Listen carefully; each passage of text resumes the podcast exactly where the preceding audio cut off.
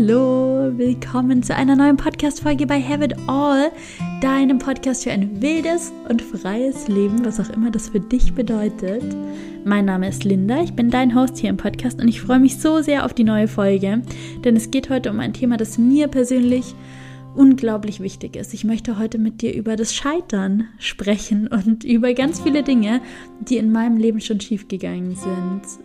Einfach aus einem ganz einfachen Grund. Ich weiß, dass wir ganz häufig zu Vergleichen neigen. Und ich weiß, dass Vergleiche wichtig sind und dass Vergleiche ganz natürlich sind, aber was ganz häufig passiert ist, dass wir uns in unserer Gesamtheit mit all den Dingen, die bei uns gut laufen und all den Dingen, die bei uns schlecht laufen, vergleichen mit den Erfolgen anderer Menschen.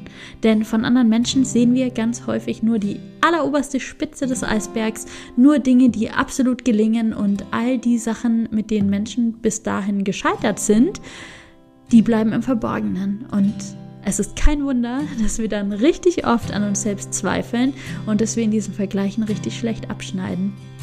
Und deshalb nehme ich dich heute mit ein bisschen in meine Geschichte der letzten Jahre und ich erzähle dir, wo ich gescheitert bin und ich erzähle dir auch, wie ich dieses Jahr gescheitert bin und zwar so richtig mit Knall. Und wenn ich über das Scheitern spreche, dann spreche ich heute vor allem über berufliche Themen, in denen ich gescheitert bin. Aber es gibt Scheitern ja auch auf ganz, ganz, ganz vielen anderen Ebenen. Ich bin in Freundschaften gescheitert, ich bin in Liebesbeziehungen gescheitert, ich bin in Situationen in meiner Familie gescheitert, ich ähm, bin mit mir selbst gescheitert, mit Erwartungen, die ich an mich selbst hatte, ich bin mit Lebensträumen und Wünschen gescheitert, ich bin schon so viel gescheitert. Und ich habe das im Nachhinein gelernt, auch für mich gut anzunehmen. Das war aber nicht immer leicht und in der Situation selbst war ich richtig oft richtig am Boden. Und ich höre so oft von anderen Menschen, dass sie darüber sprechen, wie sie gescheitert sind. Und dann höre ich diese Podcast-Folgen oder lese diese Instagram-Posts und denke mir danach, was? Das nennst du Scheitern? Ich fühle mich noch schlechter. Und deshalb wollte ich eine ganz ehrliche und ganz authentische Podcast-Folge für dich machen und dir ganz ehrlich über mein Scheitern der letzten Jahre erzählen. Und ich habe so ein paar Geschichten erzählt, für die ich mich auch schäme und die mir auch unangenehm sind zu erzählen. Weil ich mich auch dafür schäme, wer ich vielleicht damals war oder was meine Intentionen waren, was meine Gedanken zu bestimmten Situationen waren. Aber genau darum geht es doch, oder? Dass wir uns einfach ganz ehrlich und ganz authentisch zeigen und nichts mehr verheimlichen denn dann helfen wir niemandem. Wenn wir jetzt angeben, hier so eine ganz authentische Podcast-Folge übers Scheitern zu machen und dann präsentieren wir mal wieder nur die beste und die geschönteste Version von uns selbst, dann fühlt sich jeder, der das hört, einfach noch schlechter und darauf habe ich echt keinen Bock. Und deshalb wünsche ich dir jetzt ganz viel Spaß mit, ja, meiner Geschichte des Scheiterns der letzten Jahre und ich wünsche dir ganz viel Spaß beim Hören. Ich wünsche dir, dass es dich ermutigt und dass es dich vielleicht irgendwie abholt in deiner eigenen Situation und dass du vielleicht merkst, dass jeder Mensch sein Päckchen zu tragen hat und jeder Mensch mal auf der Überholspur unterwegs ist und mal die Handbremse zieht.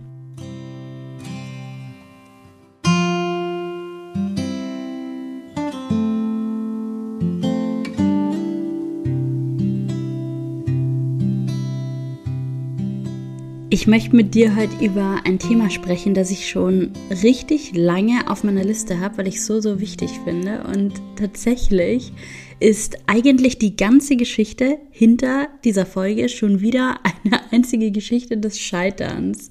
Ich habe diese Folge nämlich schon mal aufgenommen.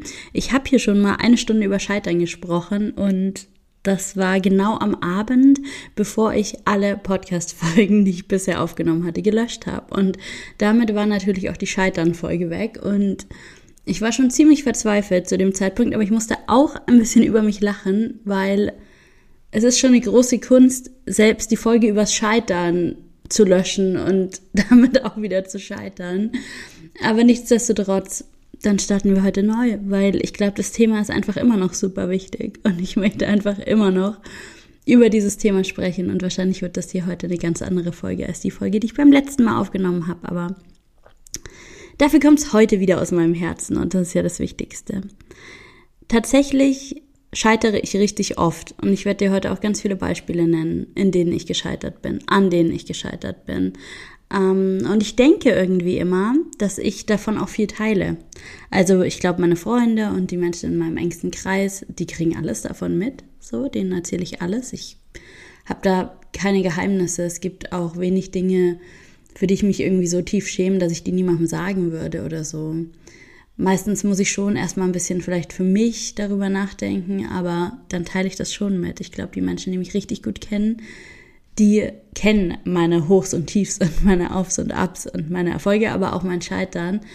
Und ich glaube, dass ich eigentlich auch wenig zurückhalte, beispielsweise auf Social Media darüber zu berichten, aber im Endeffekt ist mir letztens erst aufgefallen, dass das Bild, das ich da vermittle, doch ähm, wahrscheinlich eher unbewusst doch ein bisschen beschönt ist im Vergleich zu meiner Realität. Nicht, weil ich mich besser darstellen möchte, als ich bin, sondern ganz einfach, weil ich in Phasen, in denen ich Scheitern erlebe oder in denen es mir nicht so gut geht, einfach lieber in den Rückzug gehe, als da jetzt noch eine Kamera drauf zu halten. Das heißt aber nicht, dass es diese Phasen nicht gibt.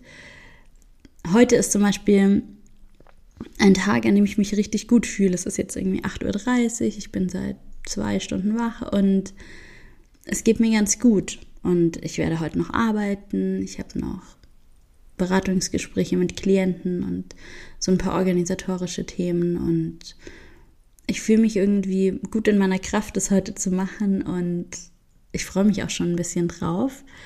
Aber die letzten zwei Tage, da war ich total verloren und da war der ganze Tag eigentlich so ein Kampf und ich wusste überhaupt nicht viel mit mir anzufangen ich hatte die letzten Wochen richtig, richtig viel Action in meinem Leben und richtig, richtig viele Menschen und ganz tolle Erlebnisse. Wir waren eine Woche in Österreich bei Sturmfrei und dann ähm, in NRW zum Reunion-Wochenende und dazwischen habe ich Zeit mit Maria verbracht und danach habe ich Zeit mit meiner Freundin Hannah verbracht und dann habe ich noch meine Familie getroffen und es war so richtig viel los. Ich hatte so keine Minute für mich und das sehne ich mir dann manchmal herbei, aber eigentlich weiß ich, dass es mir auch richtig gut tut, so sozial eingebettet zu sein. Und wenn es dann wegfällt, und es war nach dieser Zeit, ähm, ist erstmal alles Soziale weggefallen und ich war wieder ganz alleine, dann falle ich schon manchmal in so ein richtig tiefes Loch. Und so ist es mir diesmal auch wieder gegangen. Ich bin erstmal campen gefahren, weil ich dachte, es tut mir richtig gut und es hat mir auch sehr gut getan. Aber an Tag zwei oder drei habe ich irgendwie gemerkt, ich falle einfach so und ich fühle mich richtig einsam und alleine und ich kann diese Langeweile gerade auch überhaupt nicht genießen und ich kann nichts mit mir anfangen. Ich bin rastlos, ich bin ruhelos, ich ja, werte mich selbst ab dafür, dass es mir einfach gerade nicht so gut geht und ich komme in so einen endlosen Strudel an Gedanken es schwankt so alle 30 Minuten ungefähr von Akzeptanz dafür, dass ich einfach gerade ein bisschen lost bin und nicht so viel mit mir anzufangen weiß. Ähm, und in den nächsten 30 Minuten will ich es unbedingt ändern und fange an, irgendwelche Dinge zu starten, die ich dann nicht durchhalte, weil ich eigentlich noch keine Kraft habe, weil ich ja eigentlich dahin gekommen bin, um mich zu erholen. Und das wird dann so ein Kreislauf und das habe ich so ein, zwei Tage mitgemacht. Und dann bin ich nach Hause gefahren in mein Elternhaus meine Eltern sind gerade nicht da und ich habe das ganze Haus für mich und es fühlt sich einerseits schön an, aber andererseits auch ungewohnt. Und dann habe ich mich halt hier ein bisschen lost gefühlt und konnte es auch noch nicht direkt lösen. Und ja, ich lag dann in der Badewanne und ich nehme mir dann oft vor, Dinge zu machen, von denen ich weiß, dass sie mir gut tun, Spaziergänge zu machen oder ein Buch zu lesen und manchmal kriege ich dann halt nicht mal das hin. Gestern habe ich einen kleinen Spaziergang gemacht, das war gut, aber manchmal fühle ich mich wirklich verloren und weiß gar nichts mit mir anzufangen. Und ich fühle mich traurig, ich fühle mich verzweifelt, ich denke, ich müsste es besser wissen, ich denke, ich müsste all diese Dinge, von denen ich weiß, dass sie mir eigentlich gut tun, anwenden können. Und wenn ich das dann nicht schaffe, dann fühle ich mich wie so ein richtiger Versager.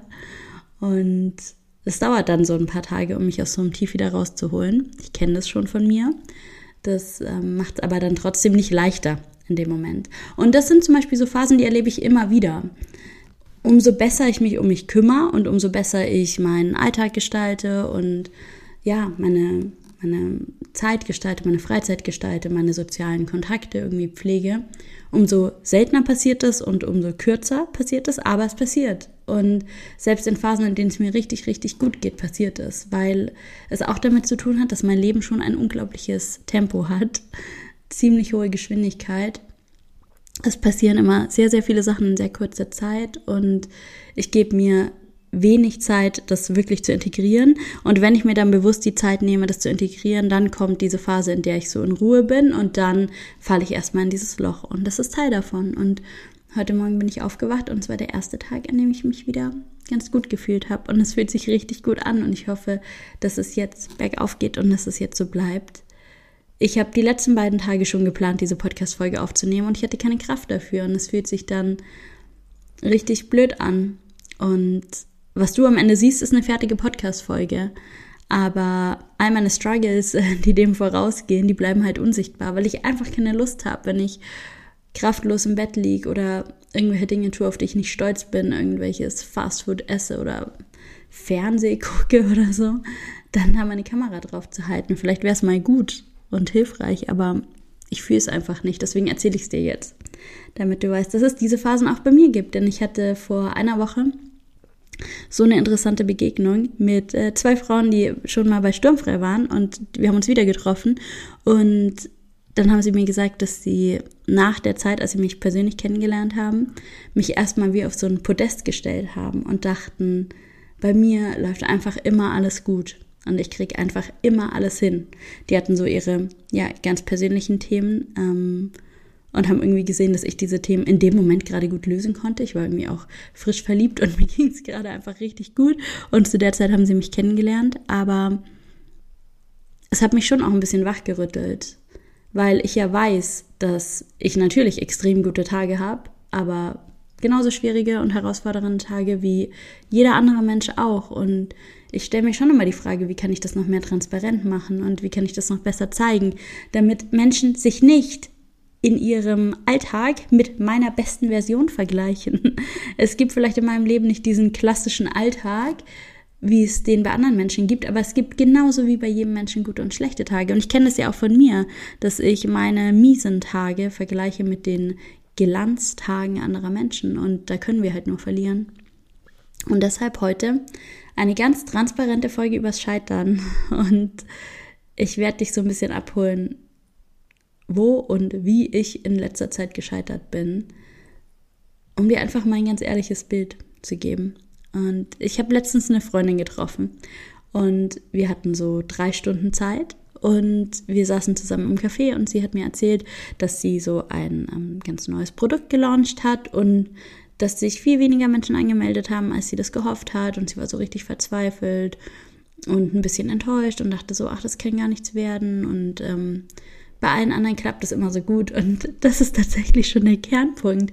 Wir denken immer, wie gut alles bei anderen Menschen klappt. Und wenn wir dann nicht ins Gespräch gehen und in den Austausch gehen und hinter die Fassade sehen, dann können wir gar nicht sehen, ähm, wie es bei anderen Menschen funktioniert. Und Ganz ehrlich, aus eigener Erfahrung, die meisten Menschen stellen sich oft ein bisschen besser und ein bisschen erfolgreicher da, als sie eigentlich sind. Und ich denke irgendwie, dass wir diesen Kreis nur durchbrechen können, wenn jeder ganz ehrlich seine Erfolge erzählt und noch feiert, weil das ist auch wichtig und wir alle haben Erfolge, aber eben auch seine Struggles erzählt. Und als sie da so saß vor mir und sie hatte irgendwie ihr Produkt gelauncht und sie hatte ein paar Produkte verkauft, aber nicht so viele, wie sie dachte, da ist mir klar geworden, wie wichtig es ist zu sehen, was sie verkauft hat und dass jeder einzelne Mensch, der da was gekauft hat, ja an sie glaubt und das unterstützen wollte und dass das einfach so ein Riesensieg ist und dass wir nicht, wenn wir ganz am Anfang stehen, unseren ersten Schritt vergleichen dürfen mit den hundertsten Schritt von jemand anderem. Denn dazu neigen wir ganz oft. Wir setzen uns Vorbilder, Menschen, die irgendwie schon ein bisschen weiter sind als wir. Und dann wollen wir, dass das bei uns genauso funktioniert wie bei denen. Aber die haben da ja viel länger dran gearbeitet und viel mehr Vorarbeit geleistet und ganz andere Techniken und ein ganz anderes Budget und ganz andere Ressourcen. Und der Vergleich hinkt einfach. Und dann habe ich die Situation zum Anlass genommen und ihr einfach mal ganz ehrlich von meinem Jahr erzählt. Und sie war geschockt, weil mein Jahr gar nicht gut gelaufen ist, tatsächlich. Und das macht mir heute im Hier und Jetzt nicht viel, weil wir jetzt ungefähr Mitte des Jahres haben und ich an einem extrem guten Punkt stehe. Viel, viel besser, als ich es mir jemals hätte wünschen können, weil ich es geschafft habe, meinen Kopf da wieder aus der Schlinge zu ziehen, tatsächlich. Und das alles für mich in was Gutes zu verwandeln. Aber die Umstände in diesem Jahr, die waren wirklich mies. Aber ich starte jetzt einfach mal ganz von vorne, mit all den Niederlagen meiner Karriere, die mir gerade spontan so einfallen, weil die alle dazugehören und weil die ja alle dazu geführt haben, dass ich heute da stehe, wo ich heute bin. Vielleicht weißt du ja, dass ich vor fünf Jahren meine Online-Paartherapie-Praxis aufgebaut habe. Und ich hatte diesen Wunsch und dieses Ziel, es war aber alles noch vor der Pandemie und tatsächlich waren die Menschen nicht so offen für Online-Angebote. Ähm, einfach aus dem Grund, weil ja jeder auch sein Angebot vor Ort wahrnehmen konnte. Und es ist auch ein bisschen schwieriger, ein Online-Angebot zu bewerben als ein Angebot vor Ort. Wenn ich jetzt eine Paartherapiepraxis aufmache und ähm, Menschen googeln irgendwie Paartherapie München oder so, dann finden sie mich vielleicht, wenn ich da einen Online-Eintrag habe. Wenn ich das online anbiete und kein, keine Praxis vor Ort habe, dann ist es so ein bisschen schwieriger gefunden zu werden. Und es ist, dauert ein bisschen länger. Es ist einfach ein bisschen langwieriger. Man muss sich da ein richtiges Konzept dahinter überlegen. Ähm, welche Inhalte gebe ich raus, ähm, über die Menschen auf mich aufmerksam werden können, ganz egal von wo aus sie gerade nach mir suchen und so weiter. Und ich habe daran gearbeitet und es war aber wirklich so, dass glaube ich ungefähr im ersten halben Jahr sich einfach niemand gemeldet hat, der mein Angebot in Anspruch nehmen wollte. Ich hatte so ein paar Testkunden, das waren so ach, Freunde von Freunden und so weiter, Menschen, die mich weiterempfohlen haben, für die ich mit so ganz günstigen Preisen einfach versucht habe, auch so ein bisschen mein Angebot rauszufinden, ein bisschen ins Tun zu kommen, ins Üben zu kommen. Und nebenbei habe ich immer fleißig meinen Blog geschrieben. Aber ich hatte halt krasse existenzielle Ängste. Denn ich bin damals in die Selbstständigkeit gestartet mit allem, was ich auf meinem Sparbuch hatte. Und ich hatte so ein Sparbuch, das meine Großeltern für mich ähm, angelegt hatten. Und ich habe dann da immer ganz brav mein Weihnachtsgeld und mein Geburtstagsgeld einbezahlt über meine ganze Kindheit. Und als ich dann ähm, Mitte 20 war, waren da so 10.000 Euro drauf. Und dann wusste ich, okay, diese 10.000 Euro, die kann ich jetzt nutzen, um mir diese Selbstständigkeit aufzubauen. Und 10.000 Euro ist nicht viel, wenn 0 Euro reinkommen. Und dann dachte ich so, wenn ich richtig, richtig sparsam bin, dann reicht mir das für ein Jahr. Und dann kann ich ein Jahr meinen Traum verwirklichen, aber nur, wenn ich wirklich keine großen Ausgaben habe, keine Urlaube, wenn ich ähm, für nichts, was diese Selbstständigkeit auch braucht, irgendwie Großhilfe in Anspruch nehmen, die ich bezahlen muss. Also ich muss mir alles selbst beibringen. Und dann habe ich begonnen, mir eine Homepage zu bauen. Das habe ich mir selbst beigebracht. Ich habe mir so ein Buch gekauft, WordPress in 20 Schritten. Und dann habe ich da Schritt 1 bis 20 durchgemacht, bis meine Homepage stand. Und ja, dann habe ich mich einfach selbst so eingelesen. Ich hatte ja viel Zeit. Ich hatte ja noch keine Klienten. Und habe mir selbst beigebracht, wie man so ein Business startet. Und zwischendurch habe ich immer wieder Panik bekommen. Ich musste damals auch Miete bezahlen, das war nicht viel, aber ähm, sind natürlich Fixkosten, die einfach jeden Monat weggingen von meinem Budget von 10.000 Euro.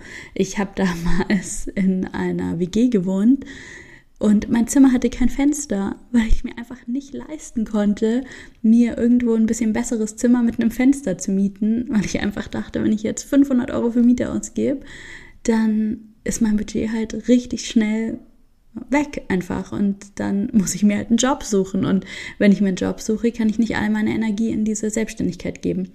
Und dann habe ich ähm, mir dieses fensterlose Zimmer gebucht und äh, da angefangen, mein Business aufzubauen.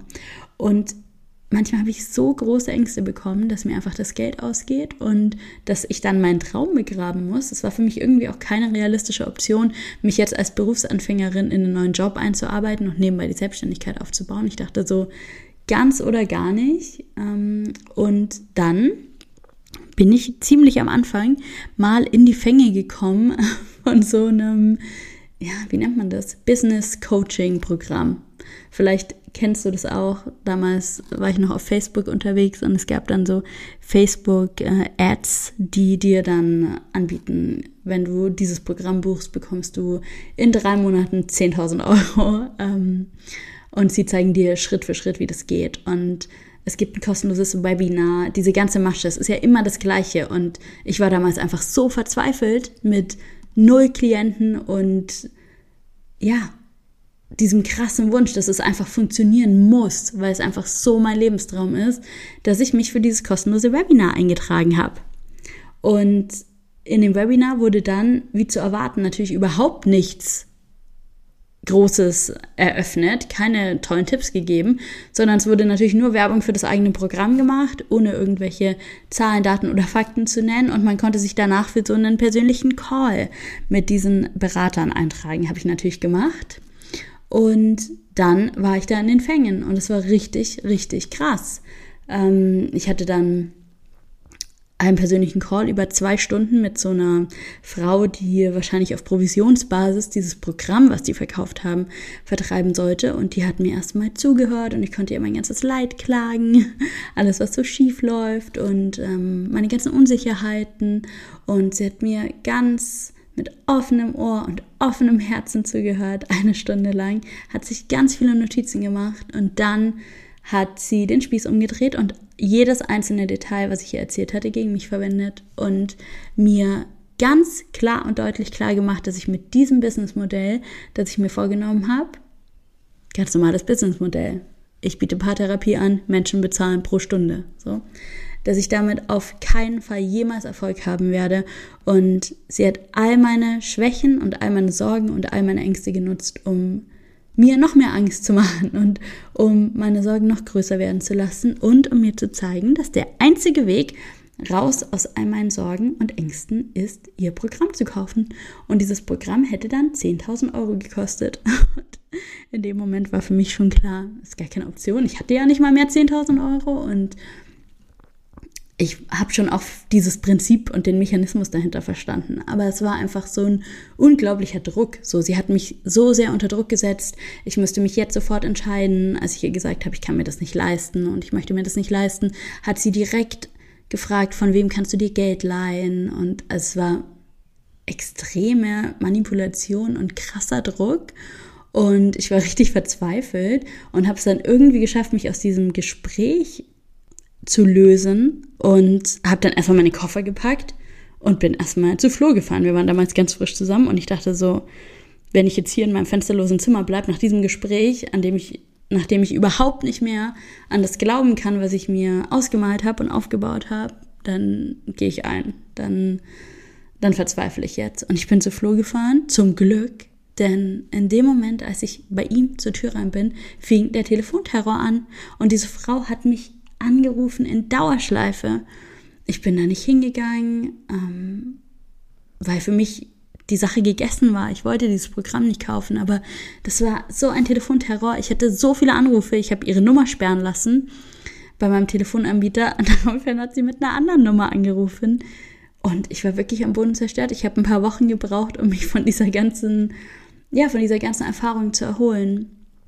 Und ich bin so froh, dass ich damals Flo an meiner Seite hatte, der einfach gesagt hat, Linda, lass dich nicht verunsichern, du bist auf dem richtigen Weg. Es braucht einfach Zeit, gib dir einfach Zeit und ja, es wird schon alles kommen. Die wollte einfach nur was verkaufen. Hör ihr nicht zu, glaub ihr nicht, ähm, hör nicht auf sie.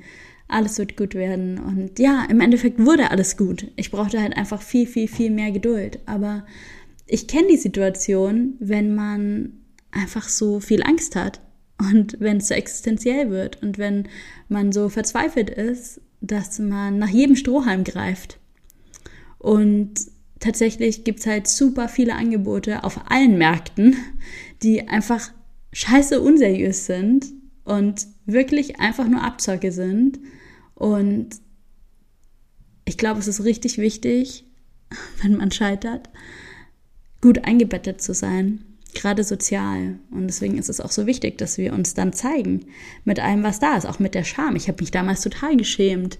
Ich habe mich geschämt, dass ich überhaupt auf diese Werbeanzeige reingefallen bin, dass ich nicht nur das Webinar gemacht habe, sondern mir auch noch den persönlichen Call habe aufschwätzen lassen, dass ich da wirklich dran geglaubt habe, dass ich überhaupt auf eine Ad reingefallen bin, die als Überschrift hat, verdiene 10.000 Euro in drei Monaten oder so.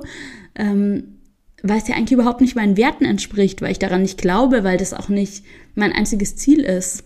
Ich brauche nicht 10.000 Euro im Monat verdienen, darum geht's mir gar nicht, aber die Sorge, dass mir bald das Geld ausgeht, hat eben einen riesen Nährboden geschaffen für den Wunsch, einfach schnell viel Geld zu verdienen, um weiterhin meinen Traum verfolgen zu können. Und es hat richtig viel Scham ausgelöst bei mir, dass ich auf solche, auf solche Angebote überhaupt eingegangen bin. Und ich bin aber richtig froh, dass ich sozial so gut eingebettet war, dass Menschen mich aufgefangen haben. Da war Flo, mein Freund, da war meine Tante, die mich beim Businessaufbau unglaublich unterstützt hat. Und auch die hat mich in der Situation unterstützt und das für mich wieder in meinem Kopf gerade gerückt und mir wieder Mut gemacht. Und das ist halt unglaublich wichtig, solche Menschen dann zu haben. Ja, und dann habe ich mein Business ganz alleine und erfolgreich aufgebaut. Und habe das ein paar Jahre gemacht und kam irgendwann an den Punkt, an dem ich wieder irgendwo aufgeschnappt hatte, dass es ganz wichtig und sinnvoll ist beim Businessaufbau, wenn man sich passives Einkommen aufbaut.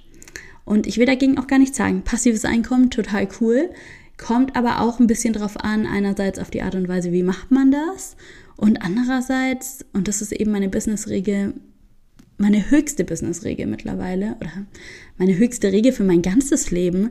Die Dinge müssen aus meinem Herzen kommen und das muss meine wahre Leidenschaft, meine wahre und echte und ehrliche und authentische Intention sein, sonst funktioniert halt gar nichts.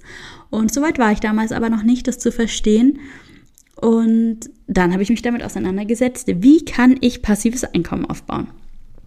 Und das Erste, was mir da so ins Blickfeld kam, war einen Online-Kurs machen oder ein Online-Programm machen. Und dann fing eine oh, so beschwerliche Zeit an. Das tut mir bis heute weh, all diese Stunden an Arbeit, die ich da verschwendet habe und ach, auch das Geld und all die Hoffnung.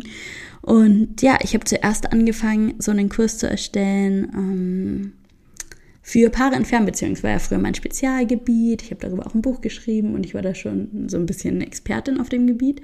Und ich dachte, richtig cool, wenn ich einen Kurs erstellen könnte, der ähm, Paaren hilft, die durch berufliche Umstände getrennt sind. Ja, also ein Partner oder Partnerin wird von seiner Firma beispielsweise ins Ausland entsandt für eine bestimmte Zeit und die Paare können mit dem Kurs dann gut emotional in Kontakt bleiben und diese Zeit besser überbrücken. Ist ja für alle gut. Für das Paar ist es gut, für die Firma ist es gut, ähm, wenn der Mitarbeiter zufrieden ist. Und ja, dann habe ich ein wirklich unglaublich umfangreiches Programm dafür erstellt. Und ja, es hat mich Monate gekostet. Oh, das tut mir so weh. Ähm, ich habe Videos erstellt, ich habe Arbeitsblätter erstellt, ich habe eine neue Homepage gebaut, ich habe ganz viele Inhalte erstellt und habe da monatelang dran gearbeitet, bis dieses Programm fertig war. Und dann dachte ich, okay, wie kriege ich das jetzt in die Firmen? Ähm, und ich dachte so, okay, ich bin nicht die Person, die in irgendeine Firma geht und davor spricht. Ich brauche jemanden, der das für mich macht. Und dann habe ich mich unterstützen lassen von einer Vertrieblerin.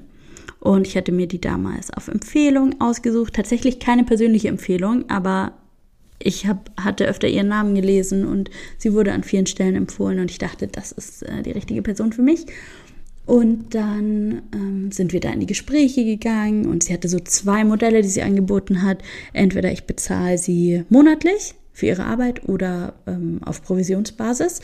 Und ich hatte halt auch wirklich keine Ahnung von Personalführung. Das ist so ein Motiv, das zieht sich einfach durch mein Leben. Ich muss wirklich Dinge immer durch Schmerz erfahren und nicht, weil ich sie vorher irgendwann mal gelernt habe. Und ähm, ja, dann habe ich ihr angeboten, ihr einen monatlichen Grundgehalt zu bezahlen und ihr dann eine Provision zu geben pro verkauftes Produkt. Und sie hat dann mehrere Monate für mich gearbeitet. Ich habe ihr mehrere tausend Euro dafür bezahlt. Und ja, sie hat mich immer so ein bisschen bei Stange gehalten, irgendwie, ähm, dass es schon richtig gut anläuft und super viel Interesse gibt und dass sie aber noch ein bisschen Zeit braucht. Und irgendwann, so nach drei Monaten, habe ich mal ihr E-Mail-Postfach gecheckt, ähm, auf das ich Zugriff hatte und geguckt, was sie da eigentlich so macht. Und dann ist mir aufgefallen, dass sie an ganz viele random Firmen einfach Einzeiler per E-Mail geschrieben hat mit einem Link zu diesem Produkt. Und in dieser einen Zeile hat sie es noch geschafft, Rechtschreibfehler zu machen. Und wir haben natürlich null Produkte verkauft und es gab auch kein echtes Interesse daran. Und ich war so am Boden zerstört. Ich hatte da wirklich ein paar tausend Euro investiert die ganze Zeit und ja, es war halt ein totaler Misserfolg. Und ähm, ich war sauer auf sie. Sie hat es auch gar nicht so richtig eingesehen, ihren Fehler und ging da nicht so gut auseinander. Und ich war halt vor allem einfach total enttäuscht und auch enttäuscht von mir, weil ich wieder so gutgläubig einfach Menschen vertraut habe und dachte so, komm, ich bin einfach nett, ich gebe ihr mehr, als sie eigentlich verlangt, damit sie ein bisschen motiviert ist. Einfach so richtig dumm. Und ja, dann habe ich die Quittung dafür bekommen und ja, das hat mir schon richtig wehgetan. Und irgendwie habe ich dann aber auch gemerkt, dass vielleicht dieses ganze Produkt überhaupt nicht so sehr mir und ja, meinen Intentionen entspricht. Also habe ich erstmal weitergearbeitet in meinem ganz normalen Job, weiter Paare betreut in der Online-Paartherapie und das war alles cool. Und dieser Gedanke mit dem passiven Einkommen, der hat mich aber nicht so ganz losgelassen. Also habe ich einen neuen Versuch gewagt und habe einen Online-Kurs aufgenommen für ähm, Paare in Fernbeziehungen, war immer noch mein Thema damals. Ja, du kannst dir schon denken, es ist nicht gut ausgegangen und ich habe so richtig aufwendig gemacht und der Kurs ist wirklich gut geworden. Das, das muss ich wirklich sagen. Inhaltlich sind die Dinge, die ich mache, top. So, ich bin einfach keine gute Vertrieblerin. Ich kenne mich nicht mit Vertrieb aus. Ich habe keinen Bock auf Marketing. Ich möchte einfach, dass die Dinge aus meinem Herz kommen, dass da keine Strategie dahinter ist. Und deswegen immer, wenn ich sowas versuche, scheitere ich. Ähm, was okay ist, aber in dem Moment fühlt sich natürlich richtig mies an. Also habe ich damals diesen Online-Kurs erstellt, der hatte irgendwie vier Kapitel, auch wieder mit tollen Videos, Arbeitsblättern, eine neue Homepage erstellt. Das ganze Programm von vorne und der ist wirklich gut geworden. Ich habe mir dafür extra so richtig tolle Räumlichkeiten gemietet, in denen ich das aufnehmen konnte und ja, ist ein echt guter Kurs und ich habe dafür auch noch so einen kostenlosen Minikurs erstellt. Ähm, weil auch das richtig tolle Marketingstrategie. Du musst die Leute erst mit einem kostenlosen kleinen, äh, wie nennt man das? Ja, einem kleinen Einstiegsprodukt locken und dann, ähm, dann kaufen sie am Ende dein kostenpflichtiges Produkt. Naja, auf jeden Fall dachte ich auch da wieder, bevor das jetzt wieder floppt, ich hatte ja schon die Erfahrung mit diesem anderen großen Kurs mit der Vertrieblerin, suche ich mir lieber jemanden, ähm, der mich dabei unterstützen kann. Und dann habe ich wieder eine ganz tolle Business Coach äh, gefunden, die gesagt hat, das ist ihr Fachgebiet, ähm, genau solche Kurse vertreiben und sie kann mich da unterstützen. Und dann hat sie mir auch ganz professionell so einen äh, Kalender erstellt für einen ganzen Monat mit einer Launch-Strategie und da stand jeden Tag genau drin, was ich tun soll, worüber ich posten soll, ähm, wie ich interagieren soll und ich habe das dann einfach eins zu eins gemacht, weil sie hat gesagt, dass sie ganz viel Erfahrung damit hat und dass es super funktioniert. Und ich habe mal wieder mein Hirn ausgeschalten, richtig dumm und ähm, habe überhaupt nicht mehr auf mein Herz gehört oder auf die Dinge, die sich für mich gut anfühlen, sondern habe ihr einfach blind vertraut und dachte, sie wird es schon wissen. Und ja, das ist einfach der größte Fail ever. Und das habe ich zum Glück mittlerweile ein bisschen mehr gelernt, dass ich es immer am besten weiß für mich. Und dass ich anderen Menschen nicht blind vertrauen sollte. Naja, auf jeden Fall habe ich mich einen Monat da durchgebissen. Es war schrecklich. Ich, ach, es ist wirklich, es ist auch so peinlich einfach. Aber es ist irgendwie auch wichtig, das zu erzählen. Aber ich schäme mich so sehr dafür. Ich habe dann ähm, Facebook Lives gemacht und ich habe äh, einfach aus dem Nichts random Sachen gepostet, mit denen niemand was anfangen konnte natürlich. Ich hatte auch überhaupt keine Bindung vorher zu meiner Community, ähm, weil ich das vorher nie so richtig gepflegt hatte, mein Facebook-Profil oder meine Facebook-Gruppen und die ganze Werbestrategie hat auf Facebook basiert. Es, wenn ich es jetzt erzähle, dann ist mir von außen total klar, dass es natürlich gar nichts werden konnte. Aber in dem Moment, in dem ich da drin gesteckt bin, war das für mich irgendwie nicht so klar. Und in dem Moment waren natürlich andere Emotionen auch irgendwie stärker. So der Wunsch, dass es halt einfach funktioniert, ähm, der Wunsch, dass es auch einfach ist tatsächlich ich wollte mich da irgendwie nicht so krass anstrengen. Es hat natürlich auch damit zu tun, dass das alles nicht so wirklich meine Herzensprojekte waren. Jetzt für, keine Ahnung, diesen Podcast zum Beispiel, den ich einfach liebe, da macht es mir auch nichts, mir Zeit zu nehmen, die Folgen aufzunehmen und äh, mir Zeit zu nehmen, irgendwie auf Instagram darüber zu sprechen. Und das mache ich aus meinem vollen Herzen, weil ich richtig Bock drauf habe. Aber so war das mit den Produkten damals halt nicht. Das übergeordnete Ziel war immer passives Einkommen und inhaltlich war es zwar gut, aber es war einfach nicht mein Herzensprojekt. Naja, das Ende vom Lied nach einem Monat harter Marketingarbeit war tatsächlich null verkaufte Kurse. Und ich war so verzweifelt. Diese Business Coach war auch total verwundert und meinte so, das hat sie noch nie erlebt, dass jemand null Kurse verkauft. Ja, hat mir dann aber nichts geholfen. Die Kohle war natürlich weg, Schritt eins, und der nächste Misserfolg war natürlich irgendwie auf meinem Konto verbucht. Und ja, ich habe es dann halt auch gelassen mit diesen ganzen passiven Einkommen und Online-Kursthemen. Und ich merke auch heute, dass ich da immer noch so, oh, wenn ich nur drüber nachdenke, Online-Kurse zu erstellen, oh, da stellen sich mir die Nackenhaare auf. Gar kein, gar kein Interesse mehr daran. Ähm, obwohl ich es irgendwie auch tatsächlich cool finde. Ich habe selbst schon coole Online-Kurse gemacht und ich finde diese Methodik und das ganze Prinzip davon, dass du es bearbeiten kannst, wann du möchtest und dass du es immer wieder bearbeiten kannst und so. Ich finde es total cool. Ich glaube nicht, dass alles, was man macht und alles, was man anbieten muss, irgendwie live sein muss, aber durch diese Misserfolgserlebnisse, durch dieses Scheitern, ähm, ist dieses Thema für mich, glaube ich, erstmal durch. Naja, wir werden sehen, ob irgendwann ein neuer Online-Kurs kommt, aber wenn, dann kommt er hoffentlich einfach mal direkt aus meinem Herzen, weil ich glaube, das wird den ganzen Unterschied machen. Und gleichzeitig, wenn ich es dann aber aus einer Konsumentenperspektive betrachte, dann sehe ich ja selbst, dass ich fünf Kilometer gegen den Wind riechen kann, wenn jemand einfach nur billige Marketing-Tools anwendet, wenn jemand gar nicht authentisch ist, wenn jemand ähm, einfach nur Dinge macht, um damit möglichst schnell, möglichst viel Geld zu verdienen, wenn jemand einfach in die Kamera lügt, so, man erkennt es doch. Und ja, weiß auch nicht, wie ich das ausblenden konnte, dass ich mich genau so verhalten habe.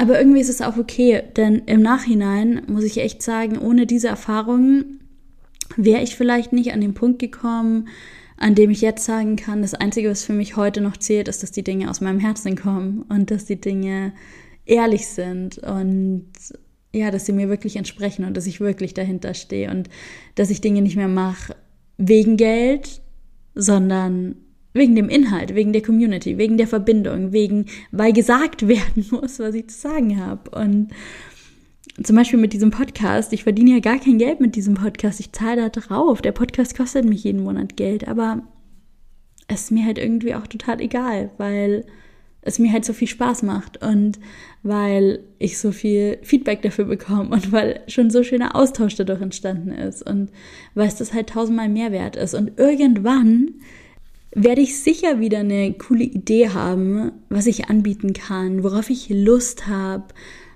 Irgendwann werde ich sicher ein neues Business starten, ein neues Businessmodell haben und natürlich irgendwann auch wieder mit irgendwas Geld verdienen. Aber darum geht es einfach im ersten Schritt gar nicht, sondern gerade geht es einfach nur darum, diesen Podcast zu machen, um den Podcast zu machen. Und ich freue mich auf alles, was da noch kommt. Aber ich habe halt mittlerweile auch einfach den Anspruch, dass wenn ich was anbiete, dann soll das halt das Coolste und Beste und Echteste sein, was ich anbieten kann. Und ja, ich hoffe einfach unglaublich sehr, dass ich nicht mehr so oft falsch abbiegen werde in der Zukunft.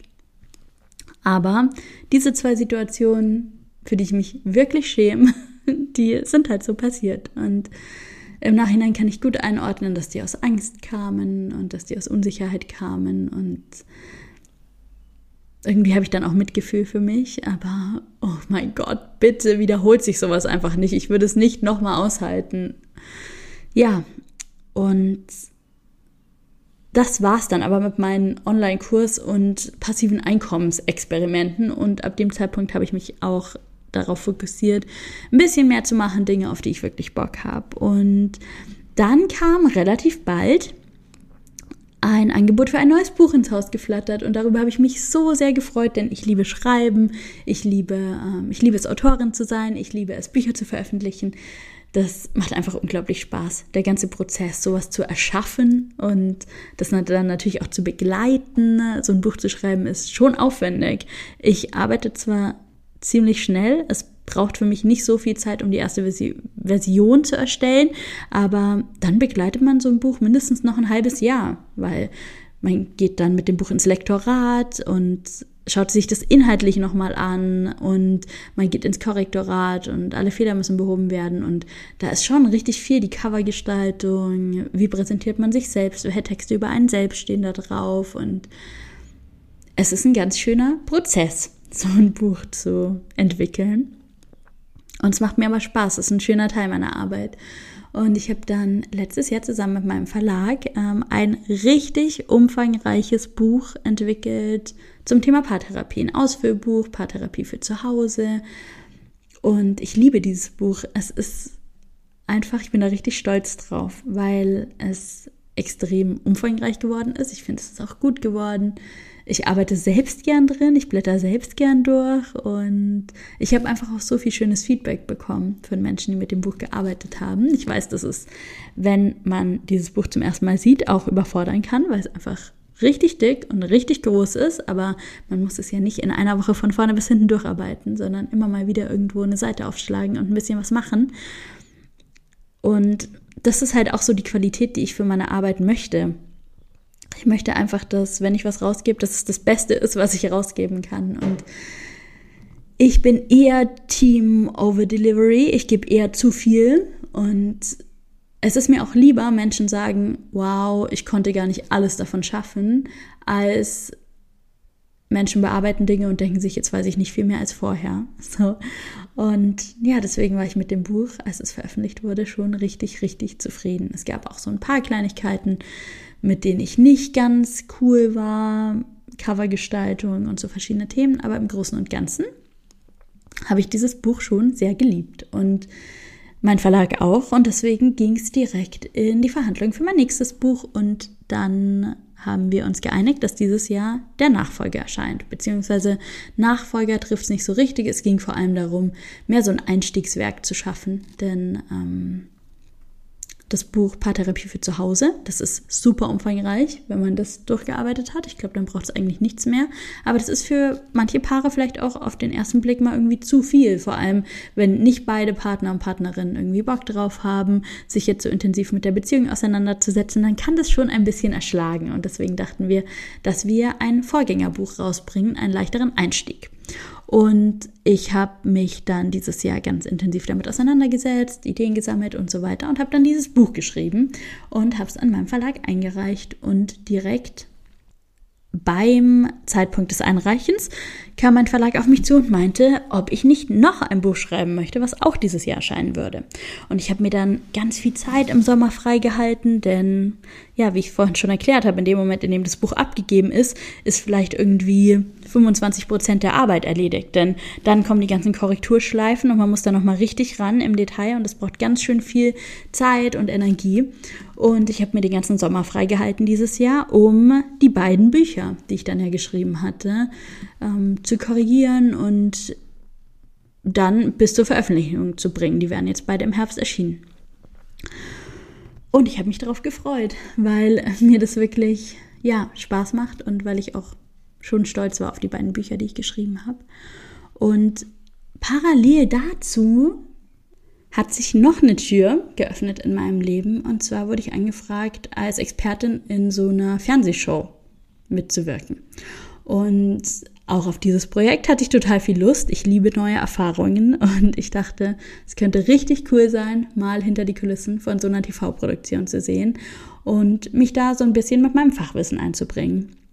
Und dann war das ein sehr, sehr langer Bewerbungsprozess und da ging es immer eine Runde weiter und am Ende war ich irgendwann in der finalen Runde und es gab so eine kleine Auswahl an Menschen für die Rolle oder für diese Position und sie hätten zwei gebraucht und ich stand noch auf der Liste.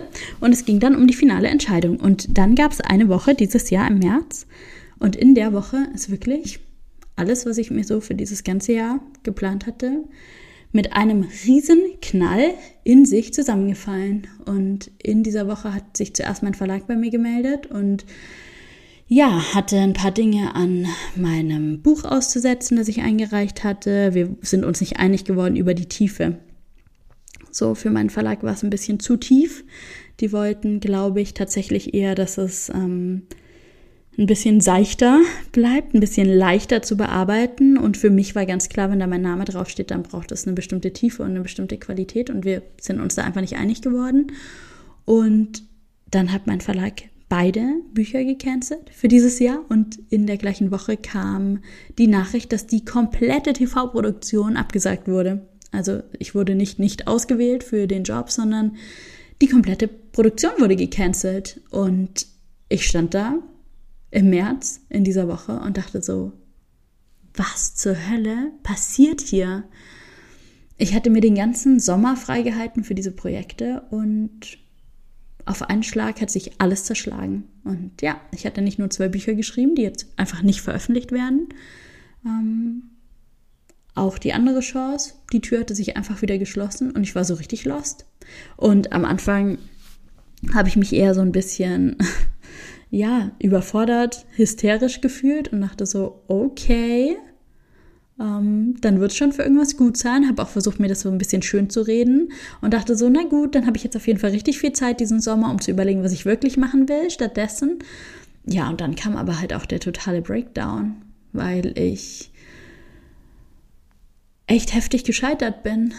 Also ich glaube, so heftig wie noch nie einfach. Und ich kann schon viel wegstecken, aber wenn sich alle Wünsche, Ziele, Träume, Pläne zerschlagen von einem auf den anderen Tag, dann tut es schon weh. Und ich habe auch gemerkt, wie sehr ich mich dann doch, obwohl ich das nie wollte, über meinen Beruf definiert habe und über meinen beruflichen Erfolg definiert habe und wie viel von meinem Wert und meinem Selbstwert ich auch ähm, festgemacht habe an Chancen, die sich mir beruflich zeigen. Und Einladungen, die ich erhalte und Verträge, die ich bekomme und ja, Möglichkeiten, die ich da habe. Und dann ist mir aber auch auf einen Schlag ganz klar geworden, dass ich das so überhaupt nicht möchte. Und dass Karriere mir einfach überhaupt nicht wichtig ist. Und ich wusste das eigentlich schon immer, aber ich bin so ein bisschen vor ein paar Jahren in so einen Sog gekommen, in dem ich einfach immer coolere, immer krassere Anfragen bekommen habe und in denen ich plötzlich ja, für richtig tolle Zeitungen und Zeitschriften schreiben konnte und einen richtig tollen Podcast zu Gast war und irgendwann mein Gesicht auf irgendwelchen ja, Anzeigetafeln in U-Bahnhöfen hing und sich das dann doch irgendwie ein bisschen besser angefühlt hat, als ich mir eigentlich so eingestehen wollte. Und als sich dann dieses Jahr im Frühjahr alles auf einmal zerschlagen hat, da war das wie so ein Aufwachen. Und irgendwie auch wie eine neue Chance. Hat eine Weile gebraucht, bis ich das sehen konnte, aber es hat mich wieder so ein bisschen zurück zu mir gebracht.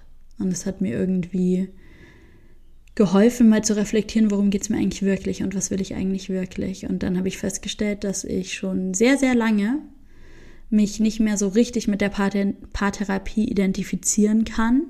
Also ich kann das sehr gut und ähm, ich glaube, was ich da mache, ist total sinnvoll, aber ich fühle es einfach nicht mehr so.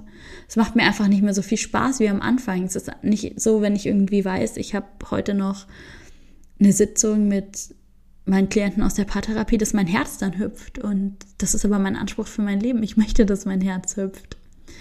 Und gleichzeitig haben sich aber all die Dinge, die ich durch die Paartherapie erleben durfte und all die beruflichen Chancen und Möglichkeiten richtig gut für mein Ego angefühlt. Und ähm, das hat mir das Loslassen sehr schwer gemacht. Und dass ich so krass gescheitert bin dieses Jahr und sich alle nächsten Karrieresteps von einer auf die nächste Woche erledigt haben, war das größte Geschenk, was ich hätte bekommen können. Denn ohne dieses Geschenk gäbe es diesen Podcast hier jetzt nicht. Ohne dieses Geschenk hätte ich nicht angefangen, mich richtig authentisch zu zeigen, weil ich natürlich auch immer eine bestimmte Fassade aufrechterhalten musste, um mit der Paartherapie Erfolg zu haben. Ich kann nicht all meine Struggles auf den Tisch legen und sagen, wo ich überall Probleme habe, wenn ich professionell wirken muss vor meinen Klienten und Klientinnen, vor den Medien, die mit mir arbeiten wollen, und jetzt kann ich das halt, weil jetzt überhaupt niemand mehr irgendwas von mir will. Und weil ich auch nichts mehr will, andersrum. Ich will einfach nur für mich sein, ich will einfach nur mein eigenes Ding machen, ich will einfach nur jeden Tag so authentisch wie möglich mich vor mein Mikro setzen oder vor meine Kamera setzen oder manchmal auch einfach im Bett bleiben. Und nichts mehr vorspielen und ich will einfach ganz ich sein. Und das ging nur dadurch, dass ich alle anderen Türen hinter denen ich irgendwas anderes sein musste als einfach ich, schließen konnte. Deswegen im Großen und Ganzen und im Nachhinein bin ich dankbar für jedes Scheitern, weil es mich genau hierhin gebracht hat. Das heißt aber nicht, dass ich das dann in dem Moment immer schon sofort sehe und dass es sich nicht auch richtig scheiße anfühlt. Ich hatte echt eine richtig lange, so fünf Wochen, eine depressive Episode dieses Frühjahr nachdem das alles passiert ist. Ich hatte auch noch Liebeskummer, auch da bin ich gescheitert. Ich hatte einen richtig tollen Mann kennengelernt. Ich habe ja schon darüber gesprochen in der Liebeskummer-Episode. Aber ja, ich hatte einen richtig tollen Mann kennengelernt, mit dem ich mir richtig viel habe vorstellen können. Und er wollte halt irgendwann nicht mehr. Und auch das ist irgendwie Scheitern. Auch das ist irgendwie Ablehnung erfahren. Auch das ist irgendwie dass Dinge nicht so laufen, wie man sich das wünscht und man nichts dagegen tun kann. Einfach ausgeliefert sein. Und ich glaube, das ist auch, was Scheitern so schwierig macht, dass man sich manchmal so ausgeliefert fühlt. Und auch ich fühle mich ausgeliefert in solchen Situationen. Aber dann kommt irgendwann der Punkt, an dem ich verstehe, ich kann nicht alles im Außen steuern, aber ich kann immer entscheiden, wie ich damit umgehe. Und wie ich das für mich nutze und was ich darin sehe und ob ich die Geschenke, die darin stecken, sehe und ob ich sie, ob ich lerne, sie anzunehmen. Aber ich will jetzt auch gar nicht irgendwie toxisch positiv die Gefühle, die mit Scheitern einhergehen, verklären. Denn es fühlt sich einfach auch richtig scheiße an und ich kenne auch Situationen, in denen ich erstmal einfach gar nicht mehr weiß, wie es jetzt weitergehen soll oder wie ich weitermachen soll und in denen ich hoffnungslos bin und keine Zukunftsperspektive sehe. Und dann zwinge ich mich auch nicht, da jetzt irgendwie meine Perspektive oder meine Sichtweise zu ändern, sondern ich gehe in diese Gefühle rein und führe sie durch und erkenne sie an und nehme an, dass sie einfach gerade da sind. Und darin bin ich ziemlich gut geworden, auch durchs Scheitern. Und ich weiß aber, dass irgendwann, und manchmal dauert es ein paar Tage und manchmal dauert es ein paar Wochen und letztes Mal hat es ein paar Monate gedauert, dass ich dann irgendwann an den Punkt komme, wo die Sonne wieder scheint und wo ich dann doch sehen kann, dass sich alles ganz gut für mich entwickelt. Und heute, irgendwie vier Monate, nicht ganz vier Monate, nachdem sich mein kompletter beruflicher Zukunftsplan in Luft aufgelöst hat, habe ich zwar gerade eine Phase hinter mir, in denen ich ein paar Tage im Bett lag so und es mir nicht so gut ging, aber im Großen und Ganzen stehe ich an einem Punkt, der so gut ist, wie er noch nie in meinem Leben war und in dem ich mich so wohl fühle wie noch nie. Weil ich einfach Dinge machen darf, die mir Spaß machen und weil ich einfach ganz ich selbst sein darf, weil ich nichts mehr verstecken muss, weil ich mich nicht besser darstellen muss, als ich bin, weil ich mich nicht professioneller darstellen muss, als ich bin, und weil ich mit Menschen in Kontakt komme, die sich in irgendeinem Teil von dem, was ich hier erzähle, wiederfinden. Und die dankbar dafür sind, dass ich das hier geteilt habe, weil es ihnen irgendwie weiterhilft und mit ihnen was macht. Und das ist eigentlich das allergrößte Geschenk in der ganzen Arbeit. Und irgendwann werde ich auch damit, was mir aus meinem ganzen Herzen Freude bereitet, Geld verdienen. So.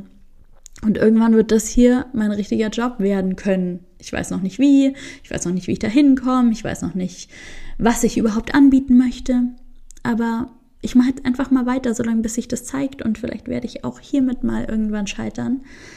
Und dann ist es wahrscheinlich auch einfach okay, denn das gehört zum Leben dazu. Ich akzeptiere mittlerweile einfach viel, viel, viel besser diese Wellen. Früher habe ich immer nur nach dem höchsten Höhepunkt gestrebt und es ging immer nur darum, das irgendwie zu erreichen und das dann zu halten. Und mittlerweile liebe ich die Phasen, in denen ich merke, mein Leben bekommt Aufschwung, so wie heute Morgen. Ich stehe auf und ich merke, die Energie ist wieder so ein bisschen da. Und ich merke so, okay, da nimmt jetzt was Fahrt auf, da nimmt jetzt was Schwung auf und die nächsten Tage oder vielleicht sogar Wochen werden irgendwie gut werden und ich werde Energie haben, um loszulegen und das genieße ich und ich bin mir darüber bewusst, wie wertvoll diese Phasen sind und diese Gefühle sind. Und irgendwann erreiche ich so einen richtigen Flow und so einen richtigen, ja, einen richtigen Höhepunkt, wo ich merke, so jetzt kommen alle Fäden zusammen und jetzt, jetzt läuft so richtig. Und jetzt zahlt sich alles aus, was ich vorbereitet habe. Ja, und dann crasht's. Und dann muss ich integrieren und in der Phase der Integration fehlt mir die Kraft und dann sehe ich mal wieder irgendwie nur schwarz und weiß noch gar nicht, wie es weitergehen soll und fühle mich ein bisschen hoffnungslos und unruhig und getrieben und bin unzufrieden. Und ich weiß auch, das wird vorbeigehen. Und dass ich das verstanden habe, diesen Kreislauf, dass der immer wieder kommen wird und dass wir kein Glück der Welt und keinen Erfolg und keinen Höhepunkt festhalten können, sondern dass wir einfach die Welle surfen und jede einzelne Phase davon genießen sollten und in Phasen, in denen es ein bisschen dunkler ist und ein bisschen schwieriger ist, einfach ein bisschen gnädiger mit uns selbst sein sollten. Dass ich das verstanden habe, ich glaube, das ist das größte Geschenk von allen. Aber auch da gehört Scheitern eben dazu. Es gibt keinen Erfolg ohne Scheitern. Und alles, was du von anderen Menschen siehst, alle Erfolge, ich wünschte, du könntest sehen, wie oft die gescheitert sind. Und ich wünschte, mehr Menschen würden es teilen. Und es teilen auch schon viele Menschen. Ich habe schon das Gefühl, dass Scheitern mehr Aufmerksamkeit bekommt. Aber manchmal ärgere ich mich auch so richtig, weil Menschen von ihrem Scheitern erzählen und dann ist es einfach nur so Pillepalle irgendwie und nur so, ja, ich fühle mich manchmal, wenn ich Menschen über Scheitern sprechen höre, danach noch schlechter, weil ich denke, so, das hat gar nichts zu tun mit dem, was ich erlebt habe. Und ich mag auch nicht, wenn Menschen ihr Scheitern direkt umwandeln, einfach nur in ihre größten Geschenke, weil sie dann einfach so ein bisschen unsichtbar machen, wie scheiße sich Scheitern einfach anfühlt. Ich hatte eine richtige existenzielle Krise durch das Scheitern dieses Jahr. Und ja, ich habe sie irgendwann überwunden, aber die Zeit, oh, die war echt hart. Und ich will es auch nicht schmälern. Und egal, wie es dir gerade geht und wo du gerade stehst und ob du gerade Erfolge feierst oder scheiterst, alles davon wird vorbeigehen. Und es kann jetzt eine gute oder eine schlechte Nachricht sein. Das Leben ist einfach so vielfältig und ich habe schon das Gefühl in meinem Leben, dass ich sehr, sehr, sehr viele gute Zeiten erlebe. Aber ich habe vorher auch sehr, sehr, sehr viele Jahre eigentlich nur Scheißzeiten erlebt. Und deswegen freue freu ich mich gerade und feiere das auch so ein bisschen, dass es mir seit ein paar Jahren einfach wirklich von Jahr zu Jahr zu Jahr noch besser und besser und besser geht. Und dass ich immer noch scheitere, aber dass ich es auch viel besser wegstecken kann. Aber ein ganz, ganz großer Schritt dahin war halt auch Verantwortung zu übernehmen und zu akzeptieren, dass mein Leben mir nicht einfach passiert, sondern dass ich es gestalten kann. Aber das ist ein ganz anderes Thema. Ich hoffe sehr, dass dich meine Geschichte übers Scheitern irgendwo abgeholt hat und dass du irgendwas damit anfangen kannst. Ich könnte, glaube ich, noch fünf Stunden über Misserfolgserlebnisse in allen Ebenen meines Lebens sprechen, denn ich scheitere ja nicht nur beruflich, sondern so ziemlich überall. Ich bin freundschaftlich gescheitert, ich bin beziehungstechnisch so oft gescheitert, ich bin in meiner Familie richtig krass gescheitert und mit mir selbst natürlich auch. Ich bin mir ganz oft nicht gerecht geworden und es gibt ganz viele Situationen. Ich sage nicht, dass ich die Zeit zurückdrehen wollen würde, weil ich schon weiß, dass alles wichtig war, um jetzt am Ende hier zu stehen. Aber es gibt eine Menge Dinge, die ich mir hätte sparen können. Aber das würde wahrscheinlich jetzt den Rahmen sprengen. Wenn dich die Folge abgeholt hat, wenn sie irgendwas mit dir gemacht hat, dann schreib mir super, super gern auf Instagram oder per E-Mail. Ich liebe einfach den Austausch nach diesem Podcast-Folgen. Das finde ich so schön, wenn Menschen mir dann schreiben, was die Folge mit ihnen gemacht hat, was ihre Gedanken dazu sind, mir Teile von ihrer Geschichte erzählen. Das berührt mich einfach jedes Mal so krass. Ich freue mich über jede einzelne Nachricht und ja, danke an alle, die mir schon Feedback zum Podcast gegeben haben und mir so ein bisschen die Tür in ihre Welt geöffnet haben, denn darum geht's mir hier ja auch. Das soll kein einseitiges Spiel hier sein, dass ich immer nur über mich erzähle, sondern ich möchte ja in den Austausch kommen und ich möchte mich ja verbinden und ich möchte ja genauso viel von dir erfahren wie du von mir. Also freue ich mich, von dir zu hören. Und ja, wenn dich noch mehr über Scheitern interessiert, schreib mir. Ich kann auch noch verschiedene Folgen zum Scheitern in verschiedenen Lebensabschnitten machen, wenn du das Gefühl hast, es tut dir gut. Ich habe da gar keine Scheu davon zu erzählen, weil ich es einfach unglaublich wichtig finde, auch diese Erfahrungen präsent zu machen. Und jetzt wünsche ich dir einen wunderschönen Tag. Danke, dass du wieder mit dabei warst. Und ich freue mich schon so sehr auf die nächste Folge. Mach's gut und bis ganz bald.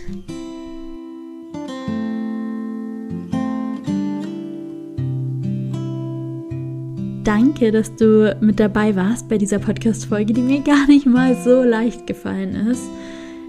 Während ich die Podcast-Folge aufgenommen habe, habe ich schon gemerkt, dass es auch Spaß macht und dass es auch gut tut, so ganz offen und ehrlich über Situationen zu sprechen, über mein Scheitern zu sprechen, auch dann, wenn es Situationen sind, die mir vielleicht auch unangenehm sind oder für die ich mich vielleicht auch schäme. Und es kostet mich schon auch Überwindung, hier ganz offen zu erzählen, dass ich vielleicht nicht immer in meinem Leben ganz authentisch war oder aus ganz reinen Intentionen heraus gehandelt habe. Aber irgendwie hat genau das eben auch dazu geführt, dass ich heute so aus meinem Herzen heraus lebe und so ganz offen und ehrlich und mir nichts mehr vormache und auch niemand anderem mehr was vormache. Und ich hoffe einfach, dass sich das abholt und dass sich das dazu einlädt, auch mehr aus deinem Herzen zu leben und dass es dich dazu einlädt, auch dich zu zeigen mit allem, was du bist und dass es dir dabei hilft, dich weniger zu vergleichen mit den Sonnenseiten anderer Menschen und dich mehr zu akzeptieren für alles, was du bist, für dieses gesamte Gesamtpaket, die guten und die herausfordernden Seiten. Und ich freue mich, wenn wir in Kontakt kommen und ich freue mich auch, wenn du bei der nächsten Podcast-Folge wieder mit dabei bist. Hab eine gute Zeit, einen wunderschönen Tag und danke fürs Zuhören. Have it all. Rain is pouring down upon You